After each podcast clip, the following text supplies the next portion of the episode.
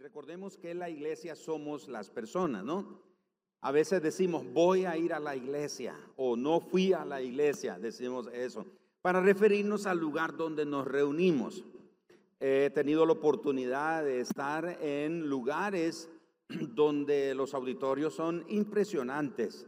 Eh, también he estado en lugares donde las sillas o las bancas son de madera, son de árbol o sencillamente son piedras o tarros lo que hay, pero eso es la iglesia.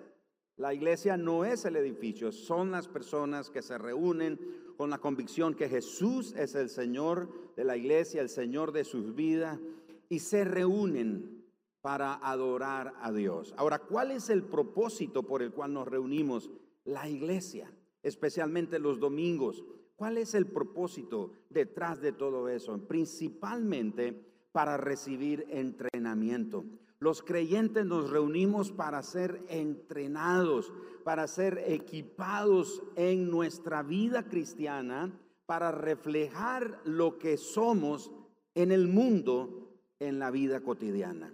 Porque la iglesia no funciona aquí.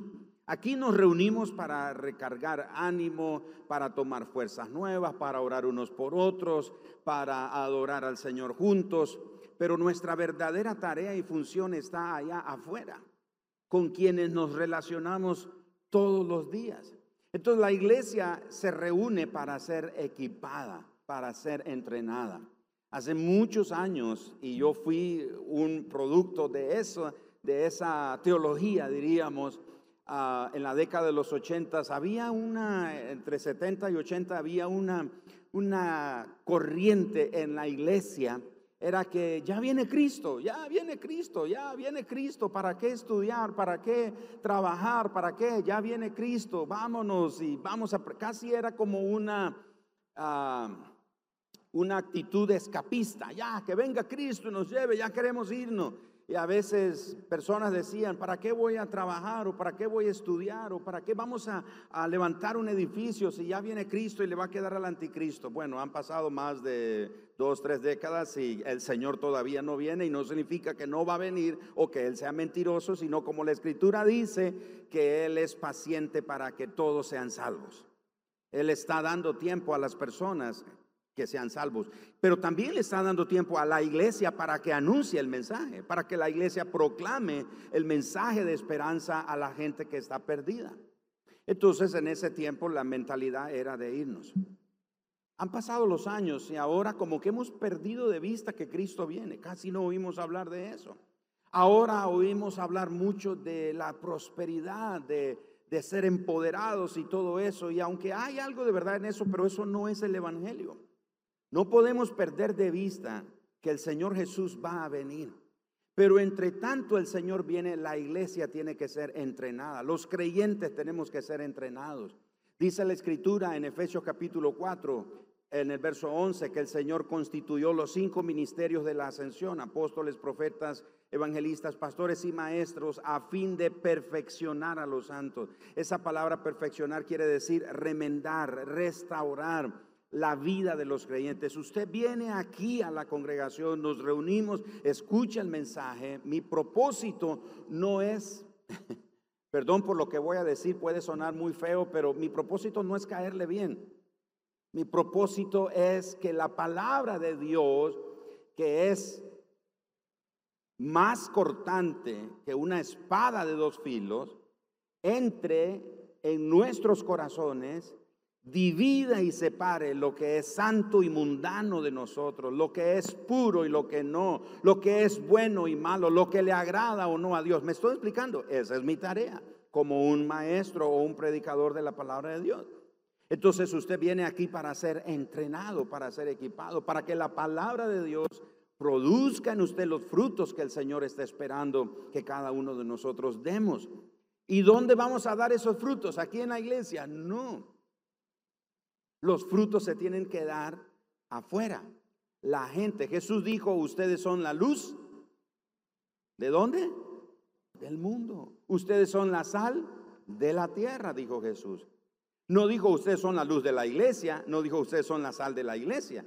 Son la sal de la tierra y la luz del mundo. Con ese entendimiento, quiero dejar aquí con ustedes esta idea, hablar sobre dos tipos de iglesia.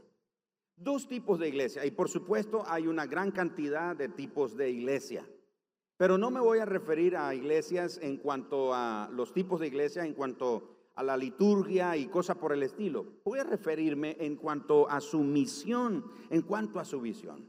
Y básicamente voy a referirme a la iglesia que no tiene un enfoque hacia afuera y la iglesia que sí tiene un enfoque hacia afuera. ¿Cómo es una iglesia que no tiene una visión hacia afuera? ¿Y cómo es o cómo se comporta una iglesia, una comunidad de creyentes que tiene una visión hacia afuera? Al respecto, la escritura nos enseña en Lucas capítulo 14, acompáñenme ahí por favor, Lucas 14, verso 15. Jesús está dando una lección tremenda y él vio cómo los fariseos se ocupaban, se encargaban de ocupar las primeras filas ahí en, las fiestas, porque ellos querían ser reconocidos. En ese contexto, Jesús dice, Juan eh, Lucas 14, 15, oyendo esto, uno de los que estaban sentados con él a la mesa, le dijo, bienaventurado el que coma en el reino de Dios. Entonces Jesús le dijo, un hombre hizo una gran cena, ya sabemos, Jesús tenía esa particularidad de enseñar con parábolas o historias. Un hombre hizo una gran cena y convidó a muchos. ¿A cuántos convidó? A muchos. Y a la hora de la cena envió a su siervo a decir a los convidados, venid, que ya todo está preparado. Y todos a una comenzaron a excusarse. El primero dijo, he comprado una hacienda y necesito ir a verla, te ruego que me excuses. Otro dijo, he comprado cinco yuntas de bueyes y voy a probarlos, te ruego que me excuses. Y otro dijo, acabo de casarme y por tanto no puedo ir. Vuelto el siervo, hizo saber estas cosas a su señor. Entonces, enojado el padre de familia, dijo a sus siervos, a su siervo, ve pronto por las plazas y las calles de la ciudad y trae acá a los pobres, a los mancos, a los cojos y a los ciegos. Y dijo el siervo, Señor, se ha hecho como mandaste y aún hay lugar. Dijo el Señor al siervo, Ve por los caminos y por los vallados y fuérzalos a entrar para que se llene mi casa. ¿Para qué? ¿Cuál era la razón? Que se llene mi casa, dijo él. Entonces, oh, porque os digo que ninguno de aquellos hombres que fueron convidados gustará mi cena. En esta parábola podemos identificar a estos dos grupos de iglesia. Primero, el tipo de iglesia que no tiene una visión hacia afuera y es una iglesia que piensa hacia sí mismo. Son personas que piensan sobre sí mismo. Pierden de vista el enfoque, el panorama completo y se enfocan en ellos mismos. El primero dice, al recibir la invitación, que todo está listo. Él dice, acabo de comprar una hacienda y, no, no, la tengo que ir a ver. Una excusa eh, fuera de lógica, porque ¿cómo compras una hacienda sin antes haberla visto? El otro dice, compré cinco yuntas de bueyos, igual, no compras cinco carros o cinco camiones sin antes haberlos visto y probado, etcétera. Pero ellos dicen, no puedo ir por eso. Otro dice, me acabo de casar y, y aunque la ley decía que el que se casaba en Israel, en los tiempos bíblicos, el que se casaba tenía un año de celebración. No trabajaba durante un año, no iba al servicio militar por un año. ¿Cuántos se quieren ir a casar a Israel? Sin embargo, aunque la ley decía que él no podía hacer esas cosas, pero el más mínimo acto de cortesía, él sí bien lo podía brindar, el hecho de ir a atender a una celebración como esta. Pero luego vemos a este señor de la parábola que él dice, sí, yo tengo una preocupación y él se molesta porque los que ya están dentro como que han perdido la visión de el propósito de lo por el cual ellos son parte de esa comunidad. Y él entonces dice, vaya por las plazas y los caminos de la ciudad y traiga a todos. Y menciona a un grupo de personas, los mancos, los ciegos. A ver, veamos ahí y dice, ah, trae aquí a los pobres, los mancos, los cojos y los ciegos. Ahora, los primeros convidados eran personas, vamos a decir, personas finas, personas elegantes, que este amo está, este señor está dándoles ese lugar de, honor y de respeto, pero ellos no lo ven así. Entonces el Señor dice, vayan y traigan a estas personas. Son las personas necesitadas, son personas que están perdidas, son personas que nadie piensa en ellos. Sin embargo, este Señor en la parábola nos muestra que ahora Él tiene un enfoque para estas personas y dice, pero no vamos a conformarnos con ellos. Salgan de las murallas de la ciudad, porque cuando les dice, vayan por las plazas y las calles de la ciudad, recuerden que las ciudades eran amuralladas. Pero ahora la visión de este hombre va más allá de las paredes de la ciudad y los manda y le dice, vayan por los caminos y busquen al que encuentren por ahí, tráiganlos. Y todos sabemos que dice, fuérzalos a entrar. En otras palabras, persuádanlos, hagan lo que esté al alcance de ustedes para que ellos también entren. Veamos entonces un par de características de la iglesia que no tiene un enfoque o una visión hacia afuera. ¿Cómo es? Primero, se van a, nos vamos a reír. Cuando yo estaba repasando esto, me reía porque digo, eh, bueno, yo creo que nos ha pasado alguna vez a nosotros o le ha pasado a otras iglesias, pero lo primero es que es una iglesia que no tiene visitas regularmente. Y puede ser que alguna persona, cuando yo dije hoy está aquí por primera vez, Nadie levantó la mano, vio, no vino nadie de primera vez. Pero puede ser que alguien ahí vino y le da pena levantar la mano. Bueno, vamos a, vamos a suponer que eso pasó. Pero una iglesia que no tiene visión hacia afuera, no tiene visitas regularmente. En un libro que estudiamos, eh, parte de los líderes, los responsables de segmentos y áreas,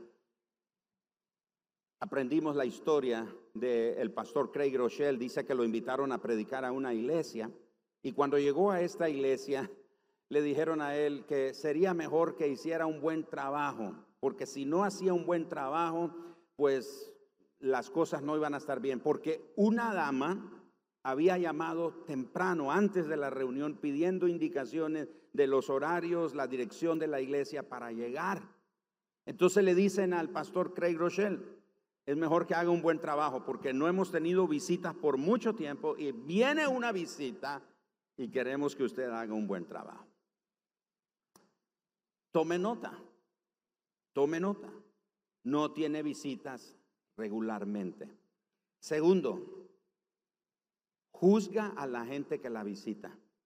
La iglesia que tiene un que no tiene un enfoque hacia afuera, juzga a la gente que la visita.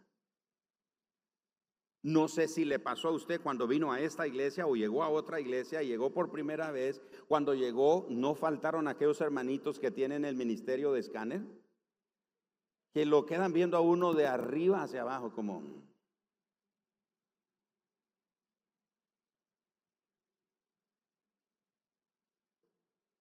Y dice, no, esa persona se ve rara. Vamos a, vamos a estar larguito de esa persona.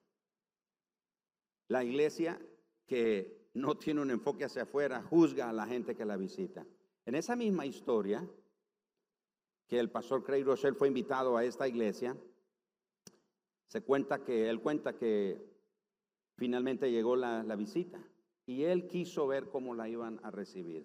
Llegó esta chica, evidentemente mostraba que ella no era parte de la iglesia y la razón por la que se veía que ella no era parte de la iglesia es porque los miembros de la iglesia iban bien vestidos, sus buenos trajes, así bien elegantes, y era evidente que la ropa que ella usaba había dormido con esa ropa, se mostraba que ella estaba pasando una temporada muy mal en su vida. Pero inmediatamente el ujier le salió al encuentro y le dijo, un momento señorita, aquí nosotros nos ponemos lo mejor para el Señor. En otras palabras, usted no puede entrar porque viene vestida de esa manera. Yo creo que aquí nunca hemos tenido que hacer eso, pues. Y si a alguien le pasó, dígame por favor. Qué pena. Pero imagínese, en esa iglesia, el Ujier le dice, no, no, usted no puede entrar. Porque como usted viene vestida, no califica para nuestra iglesia. Porque aquí en esta iglesia nos ponemos lo mejor para el Señor. Una iglesia así juzga a las personas.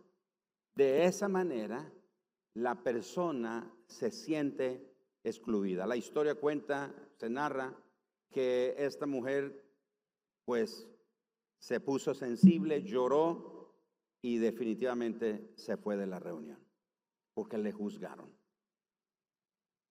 Tercero, una iglesia que no tiene un enfoque hacia afuera, juzga a la gente que la visita. Como mencioné, esta persona ya era evidente que no era parte de la iglesia. Hablo tercero, perdón, es que solo es amable con los que ya están adentro. Es decir, como dice otro material que leí el otro día, que los cristianos en una iglesia generalmente hacemos nuestro corredor santo y no nos involucramos con las visitas.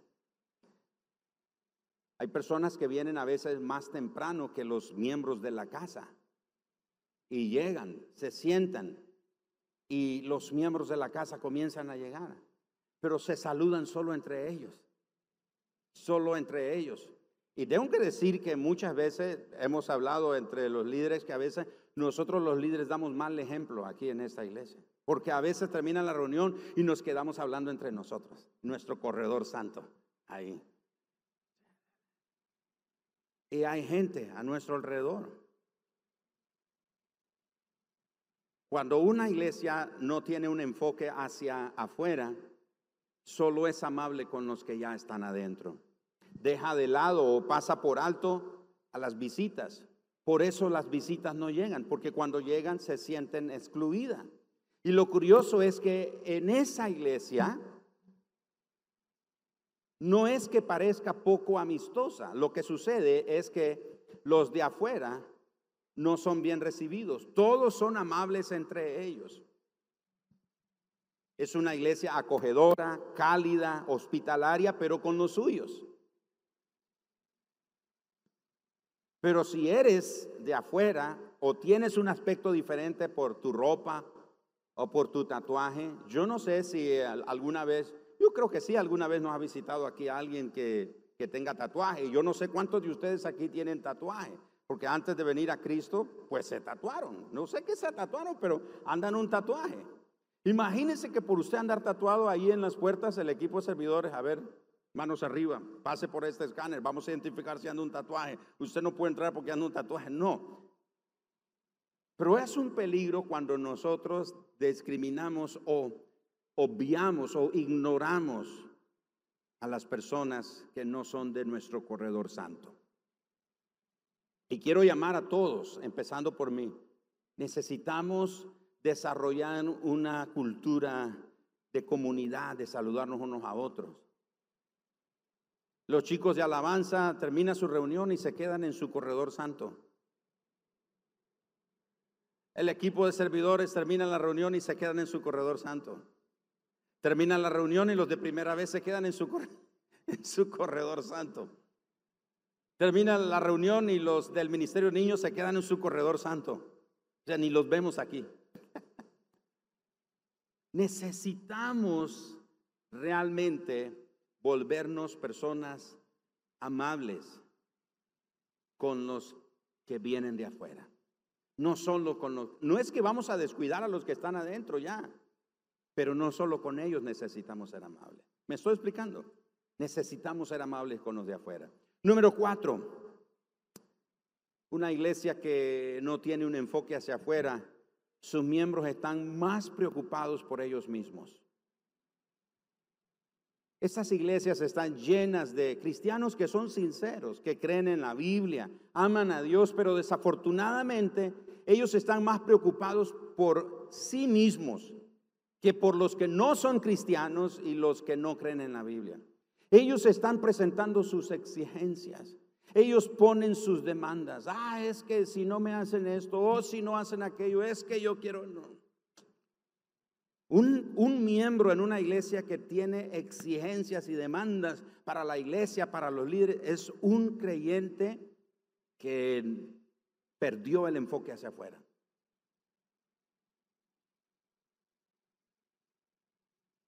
Aman tanto la comodidad cristiana que no están dispuestos a seguir a Jesús con tal de tratar de llevar a aquellas personas que no conocen a Cristo. Hay un libro, ah, se me escapa el nombre del escritor, pero se los recomiendo si alguien lo puede conseguir en, en digital, lo puede leer, o si en físico, se llama Amigo de Pecadores. Y Jesús es el número uno, amigo de pecadores. ¿Se acuerdan que a Jesús le decían, a los discípulos de Jesús le decían, eh, tu Señor anda solo con comilones, con borrachos, con prostitutas, con publicanos? Nosotros leemos la palabra publicano y nos suena casi hasta bíblica la palabra, porque está en la Biblia. Pero en ese tiempo, decirle a alguien publicano, o sea, era una ofensa. Mateo era un publicano. ¿Se acuerdan de Saqueo, el chaparrito que quería ver a Jesús? Era un publicano. Y Jesús llega a la casa de Saqueo y le dice, hey, bájate, que hoy voy a ir a tu casa, es necesario que pose en tu casa hoy. Jesús llega a la casa de Saqueo y en ningún momento Jesús comienza, bueno, a tirarle indirecta. Esos hijos del diablo, ladrones, que le roban al pueblo. Jesús no hizo nada de eso. Jesús, solo su presencia, el, el hecho de mostrarse cercano, accesible a este pecador, provocó en saqueo una transformación increíble. Se puso de pie y dijo, hey, atención, dice, al que le robé, se lo voy a regresar. Y si a alguien yo hice las cosas malas, se lo voy a regresar cuadruplicado. Y hasta entonces Jesús abre su boca. ¿Y saben lo que dijo Jesús? Hoy ha venido la salvación a esta casa. Amados hermanos, necesitamos volvernos amigos de los pecadores. Ahora, muchos de nosotros nos hicimos cristianos y desde el día que nos hicimos cristianos ya no nos juntamos con los que eran nuestros amigos. Ahora, yo no estoy diciendo que usted vaya a ir a emborracharse con ellos y a fumar y a drogarse con ellos, porque esas eran las cosas que usted hacía antes. Lo que estoy diciendo es que mantenga contacto. ¿Cómo van a saber ellos que hay esperanza? ¿Cómo pueden saber ellos que sus vidas pueden ser cambiadas y transformadas como la de usted fue cambiada y transformada? Si no hay alguien quien le hable. ¿Me estoy explicando? Alguien tiene que hablarle y las personas más indicadas son somos nosotros. Algunos de nosotros nos hicimos cristianos y no volvimos a los cumpleaños de nuestras familias. O yo no voy a ese cumpleaños porque ahí beben. Y pues claro, ¿y qué más quiere que hagan? ¿Que tomen Santa Cena? Si son pecadores. ¿Qué esperamos que tomen la Santa Cena ellos? No, ellos se van. Pero a usted está ahí haciendo presencia como luz en medio de las tinieblas. No se aísle. Jesús dijo, ¿qué dijo Jesús? Bueno, Jesús dijo tantas cosas, ¿verdad? Solo yo estoy pensando lo que quiero que respondan. Pero en cuanto a hacer la misión, ¿qué fue lo que dijo Jesús? Y Jesús dijo, vayan. Y nosotros le decimos, vengan, vengan, vengan. Y Jesús dice, no, no, no, vayan ustedes. No dijo el Señor de esta parábola a su siervo, vayan. No dijo, pongan un anuncio en Facebook. Que va a estar el televangelista Gerardo en pie predicando. No, la gente no quiere eso. Mándale un correo electrónico. Jesús dijo, vayan. El pastor Tim nos habló de eso precisamente de vamos. Yo creo que es tiempo de ir. Digamos todos, vamos. Toque a alguien cerca de usted, dígale, vamos. Ahora hablemos de la iglesia que tiene el enfoque hacia afuera, porque yo quiero ser parte de una iglesia que tiene un enfoque hacia afuera. No quiero ser parte de una iglesia que tiene su enfoque hacia sí mismo. ¿Cómo es una iglesia que tiene un enfoque hacia afuera? Primero, primero recuerda que Jesús vino por los de afuera. ¿Por quiénes vino Jesús? ¿Dónde estábamos nosotros antes de estar en la iglesia? Dígame, Enrique, ¿dónde estabas tú antes de venir a la iglesia? ¿Ah? Sí, en el mundo, pero estabas afuera, pues. Estabas fuera de la iglesia, fuera del reino. Cuando en la parábola Jesús narra de este hombre diciendo, porque quiero que, porque hay lugar en mi casa, quiero que se llene mi casa, la idea no es que sumemos gente, miembros a la iglesia tenemos que pensar en discípulos de Jesús que Él va a usar para transformar el mundo. No se trata de tener más miembros y sentirnos la iglesia más grande o la más numerosa. No se trata de eso. Si una iglesia tiene su mentalidad de traer gente para hacer la iglesia más grande, es una iglesia que ha perdido su enfoque. El reino de Dios necesita que los pecadores vengan al conocimiento de la verdad y hay suficiente lugar para ellos en el reino de Dios.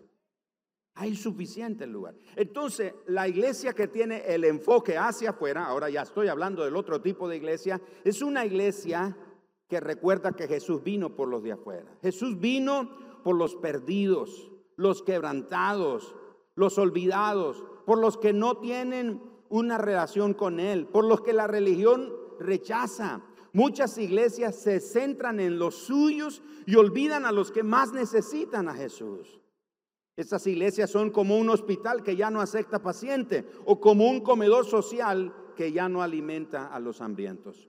Vea lo que Jesús nos enseña en Lucas capítulo 4, verso 18 y verso 19. Jesús llega a la sinagoga, toma el rollo del profeta Isaías y lee y dice, el Espíritu del Señor está sobre mí por cuanto me ha ungido para dar buenas nuevas a los pobres, me ha enviado a sanar a los quebrantados de corazón, a pregonar libertad a los cautivos y, a, y vista a los ciegos, a poner en libertad a los oprimidos, a predicar el año agradable del Señor.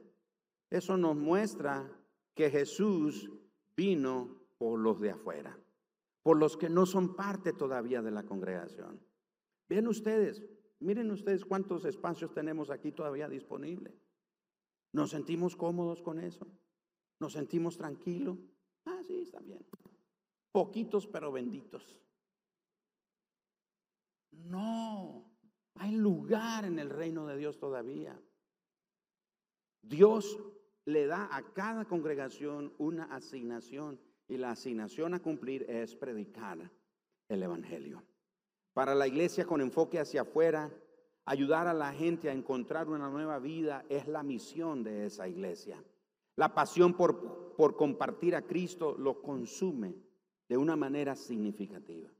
Entonces la iglesia que ve hacia afuera recuerda que Jesús vino por los de afuera. Segundo, ama a los de afuera que aún no conocen a Cristo. En una ocasión un fariseo le preguntó a Jesús, ¿Cuál es el primer mandamiento, Señor? Y en Mateo en Marcos capítulo 12, versos 28 al 31, Jesús le respondió: "Ama al Señor tu Dios con todo tu corazón y con toda tu alma y con toda tu mente y con toda tu fuerza."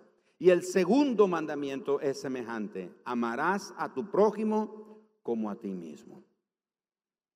Una iglesia que tiene un enfoque hacia afuera ama a los de afuera que aún no conocen al Señor. Si amas a Dios, debes amar a la gente. Si no amas a la gente, no amas a Dios. Por eso primera de Juan capítulo 4, versos 7 y 8 y verso 20 dice, todo el que ama es un hijo de Dios y conoce a Dios. El que ama es hijo de Dios y conoce a Dios, pero el que no ama no conoce a Dios, porque Dios es amor. Si no amamos a quienes podemos ver, ¿cómo podemos o cómo vamos a amar a Dios a quien no podemos ver? Así dice la nueva traducción viviente. Así que una iglesia con enfoque hacia afuera ama, ama a los que todavía no conocen a Cristo. Número tres, busca a quien llevar a Jesús. Busca, busca la oportunidad. Si bajara esta mañana y les diera el micrófono preguntándoles, cuénteme, ¿se acuerda que el domingo pasado oramos, Señor, danos oportunidad de ser de bendición a alguien esta semana? ¿Cuántos dirían, pastor, viera, le voy a contar lo que el Señor hizo? ¿Cuántos de ustedes tuvieron oportunidad? ¿O cuántos de ustedes dijeron, ay Señor, no, por favor, que, esa persona no se acerque a mí? O Señor, no me uses a mí porque yo no sé qué decir. Pero oramos que Dios nos dé oportunidades para ser de bendición a la gente.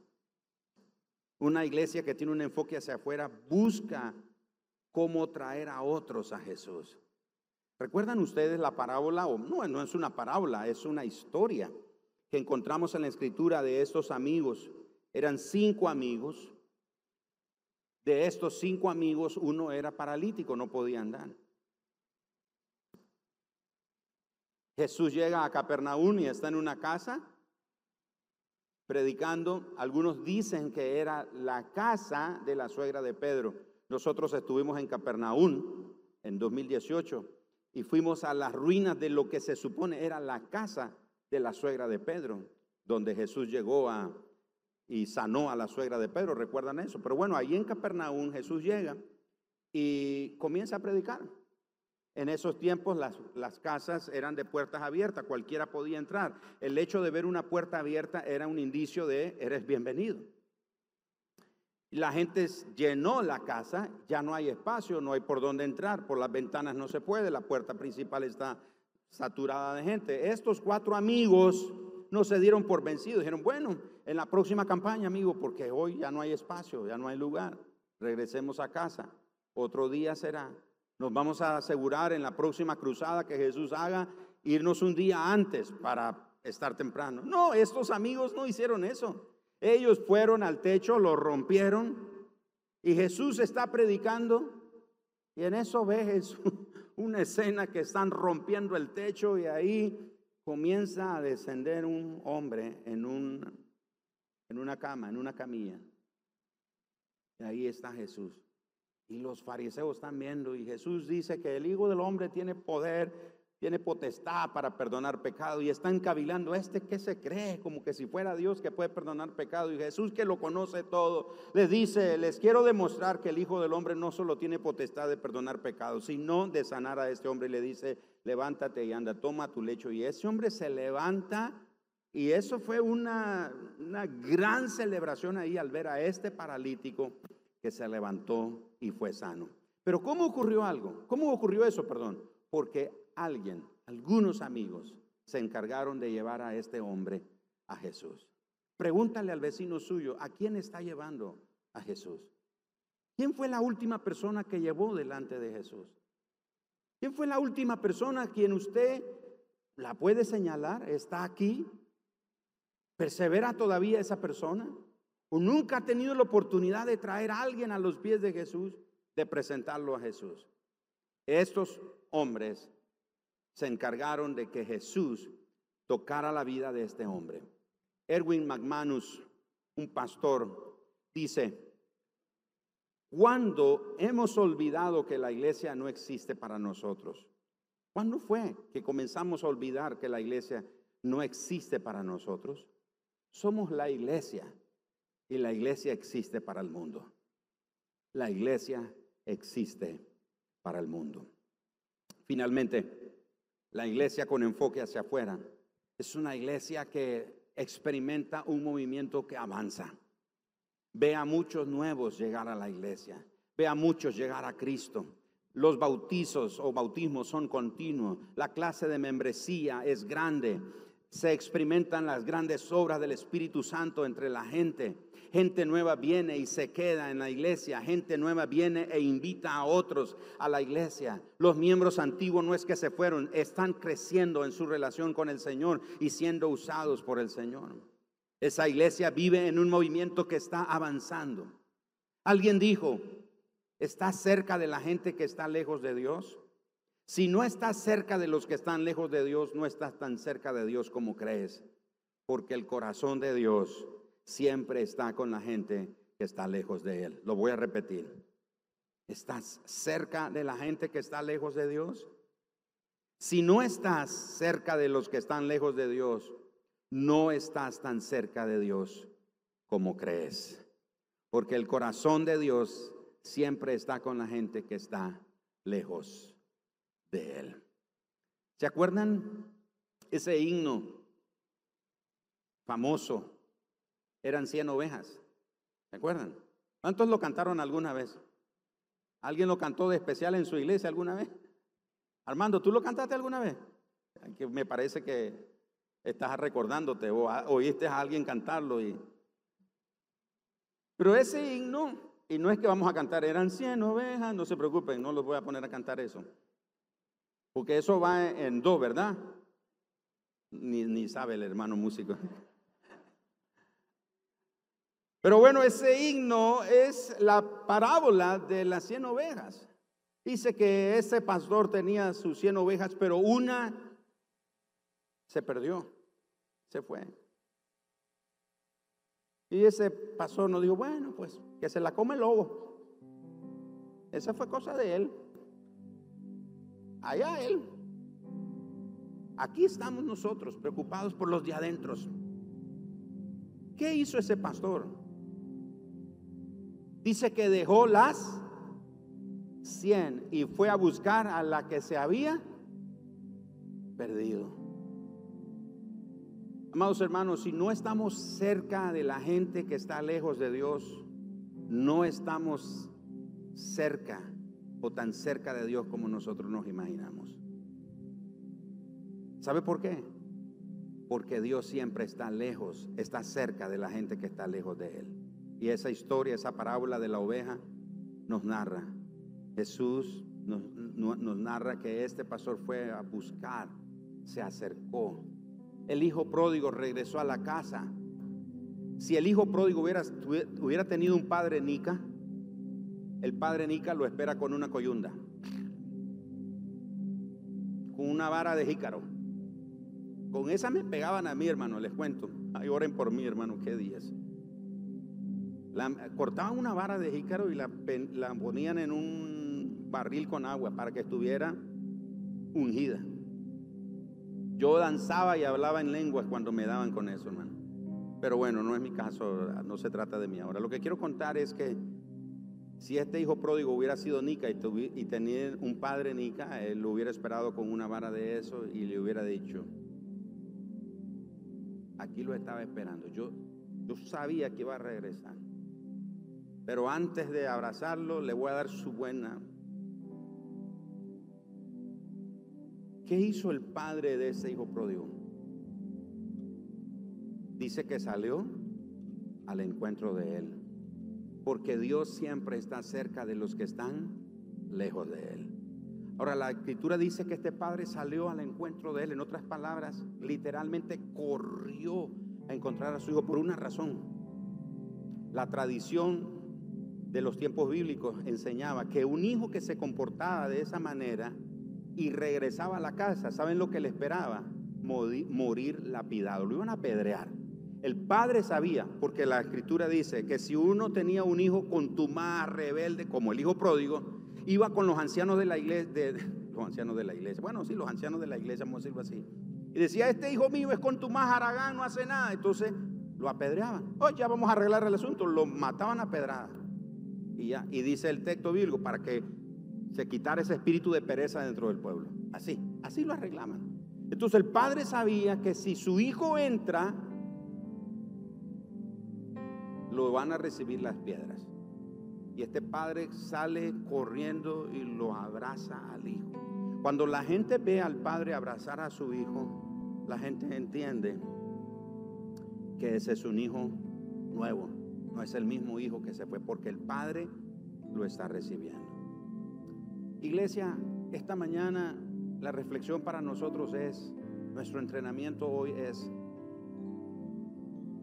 ¿de qué iglesia vamos a ser parte? ¿De una iglesia que solo piensa para nosotros aquí adentro? ¿O vamos a ser una iglesia que tiene un enfoque hacia afuera y piensa en los perdidos, en los que están lejos? Esos perdidos que están lejos son amigos de ustedes son compañeros de trabajo de ustedes. son vecinos, son familiares, gente que ustedes conocen, el que le lava el carro, el que le vende verduras, el que le corta las, ramas a su árbol, el que hace trabajo en su casa, etcétera, etcétera. Esa es la gente. Esos son los que están perdidos y lejos. Y el Señor dice, fuérzanlos a entrar, persuádanlos a entrar, porque quiero que se llene mi casa. Yo no sé ustedes, pero yo me he sido confrontado con esta reflexión estos días porque mi ministerio me refleja. ¿Qué significa eso? Que si nos volvimos una iglesia que no tiene un enfoque hacia afuera es porque ese ha sido o eso ha sido lo que yo he reflejado. Y yo me quiero arrepentir de ese pecado si he tenido un enfoque solo para nosotros. Porque usted me ha reflejado, mi ministerio me refleja, la gente a la que sirvo me refleja. Si hemos sido así es porque yo lo he sido así. Pero le he pedido al Señor que me perdone, que nos revitalice y nos dé la oportunidad de convertirnos en una iglesia, en una comunidad de creyentes que alcanza al perdido, que trae al que está lejos de Dios, que trae otros delante de Jesús, que usa el Señor nuestras vidas para que el Evangelio siga transformando vidas. ¿Alguien aquí se quiere unir conmigo en eso? esta mañana. Si este es tu caso, póngase de pie, levante su mano y pidámosle al Señor esta mañana que nos dé una nueva oportunidad, que nos dé la gracia y el favor. Te pedimos, Padre, esta mañana, danos el favor, danos la gracia, danos la oportunidad, pero primero te pedimos perdón, Señor, porque hemos sido una comunidad de creyentes que hemos pensado en los de adentro solamente no hemos tenido una visión hacia afuera. Nos hemos olvidado del necesitado, nos hemos olvidado del hambriento. Y vemos ahí, Señor, cómo nuestro banco de alimento está careciendo porque no tenemos una visión hacia afuera, no pensamos en que hay gente que necesita. Nuestras finanzas muchas veces son tan limitadas porque no tenemos una visión hacia afuera, porque pensamos que estamos solo nosotros si tenemos para nosotros, si nosotros estamos bien, e-, eso es eso es todo. Pero se nos olvida que Jesús vino por los de afuera, por los hambrientos, por los oprimidos, por los extraviados, por los confundidos, por los abatidos, por los que están oprimidos, por los que están afligidos, los que están quebrantados, los que están heridos, los que están esclavos de ataduras, de pecados que no pueden librarse. Señor, tú nos has llamado para hacer esa diferencia.